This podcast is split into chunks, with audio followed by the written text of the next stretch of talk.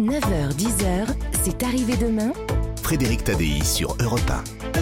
Selon un sondage de l'IFOP paru le 23 janvier à la demande de la Fondation Jean Jaurès, seulement un Français sur trois trouve le travail très important. En 1990, c'était 60%.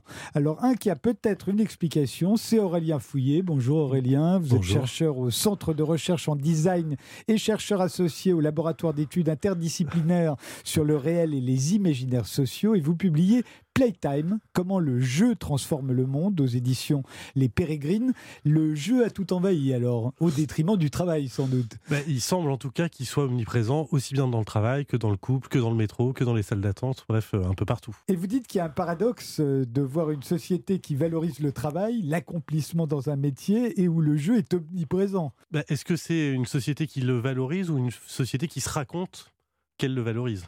C'est là, en fait, euh, effectivement, qu'il y a un paradoxe.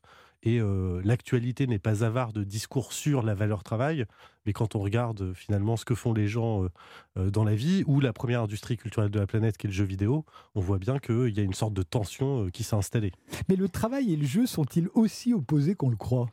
Bah, Historiquement, peut-être pas, parce que justement, dans l'Antiquité, il y avait cette séparation entre l'osium qui était euh, ce qu'on traduirait aujourd'hui par le loisir, mais qui est finalement euh, là où on développait la vie du citoyen, où on se cultivait, où on avait euh, tout un tas d'activités enrichissantes et dans laquelle il pourrait y avoir certaines formes de travail euh, contemporaines. Et puis de l'autre côté, le nég-ocium, la négation de l'osium, qui donne aujourd'hui le négoce et le commerce, qui était justement sorti de la sphère de la cité. Donc il y a eu dans notre histoire d'autres façons de euh, raconter le travail, d'autres façons de le valoriser, et peut-être aussi, euh, du coup, d'autres façons de mettre le jeu le ludique au cœur de, nos vies. Alors racontons euh, non pas le travail mais le jeu. Qu'est-ce que le jeu pour vous? La fiction par exemple c'est un jeu et elle est omniprésente comme le sport qui est devenu un spectacle.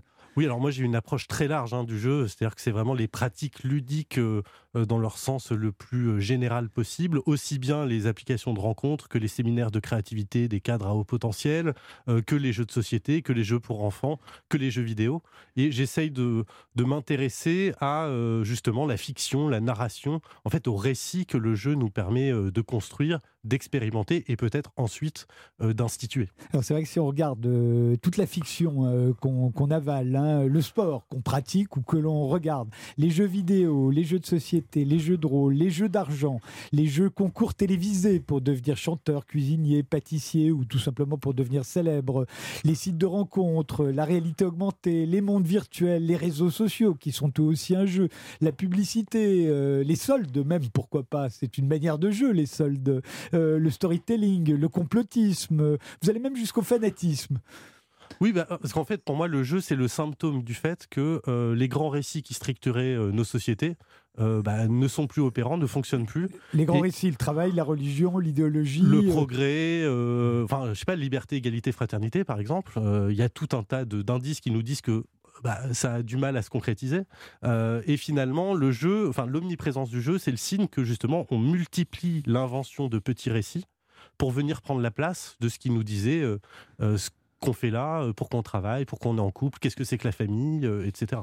Mais la guerre, par exemple, on se souvient de Jean Baudrillard à propos de la guerre du Golfe, qui montrait que la guerre était devenue un jeu. Mais à l'époque, c'est à peine si on voyait l'ennemi, euh, on tirait de loin, pour ainsi dire. On voit bien maintenant en Ukraine que ça n'est pas le cas. Or, la France qui perd en, finale de Coupe du Monde de foot, c'est pas grave, c'est un jeu, ça change pas notre vie. Mais si l'Ukraine perd la guerre face à la Russie, ça va changer la vie des Ukrainiens. Oui, bah, peut-être qu'à la différence de Jean Baudrillard, euh, qui voyait lui euh, dans tous ces, euh, dans les chaînes d'infos, par exemple, ou dans l'attentat du World Trade Center, ce qu'il appelait l'hyper réel, enfin cette, cette, simulation de la réalité.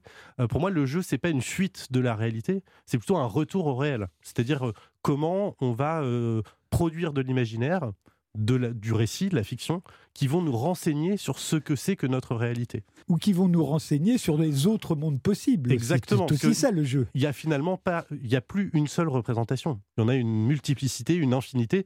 Et euh, Enfin, c'est un exemple, mais le problème euh, qu'on rencontre, par exemple, entre Donald Trump et Greta Thunberg, c'est pas euh, qu'ils sont pas d'accord, c'est qu'ils n'ont pas la même représentation du monde. Donc, c'est d'abord un conflit de représentation, un conflit d'imaginaire, un conflit de récit avant d'être véritablement un conflit, un conflit sur ce dont il est question. On peut se dire même qu'ils n'ont pas joué au même jeu. Exactement. Alors en quoi ce jeu omniprésent change-t-il notre vie? Il change notre vie puisqu'il est le premier espace dans lequel on se rend compte qu'on pourrait vivre autrement. Euh, c'est ce qu'explique très bien euh, Michael Bakhtin euh, en prenant l'exemple du carnaval du Moyen Âge, où il nous dit au Moyen Âge, en fait, dans le carnaval, on investe les codes de la vie de tous les jours, et donc on se rend compte qu'on n'est pas obligé de vivre dans le système féodal. Et pour lui, c'est la porte d'entrée vers la Renaissance. Et je pense, moi, que justement les brèches qui sont ouvertes par les jeux, et notamment par les technologies numériques, bah, sont autant de façons que nos sociétés ont d'envisager qu'un autre monde, en fait, est possible.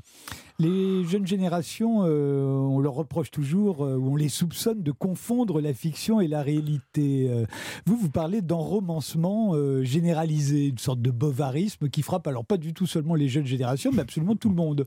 Oui, bah, pour moi, de toute façon, il n'y a pas de conflit entre la fiction et la réalité. C'est-à-dire que la réalité, c'est d'abord une histoire qu'on se raconte.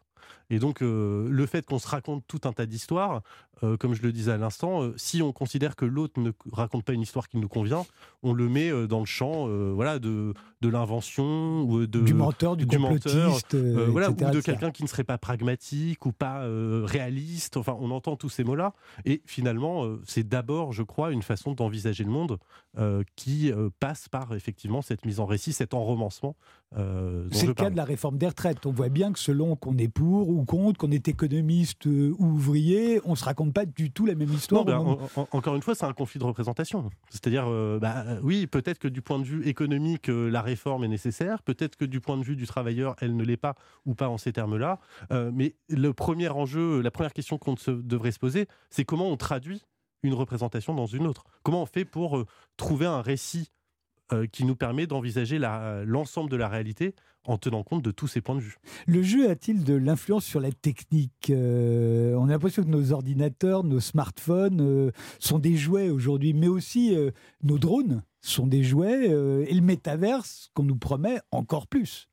Oui, alors ça c'est peut-être un des, un des effets pervers, on pourrait dire, du jeu. En tout cas, l'idée que notre rapport à la technique se fait plus par l'apprentissage de l'outil ou euh, du mode d'emploi. Hein. Euh, vous et moi, on est d'une génération où il y avait des modes d'emploi. On les lisait pas. on les lisait pas forcément, mais ils existaient. Ils nous disaient quelque chose d'un rapport pédagogique à l'objet.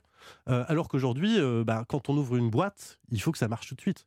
Donc une façon de le faire, c'est de le rendre ludique, de le rendre amusant, de, de, le rendre didactique, en faisant disparaître, et Jean Baudrillard d'ailleurs l'avait très bien analysé dans le système des objets, en fait on fait des, on fait des références symboliques à des choses qui n'ont plus euh, véritablement euh, d'opérabilité ou de fonctionnalité.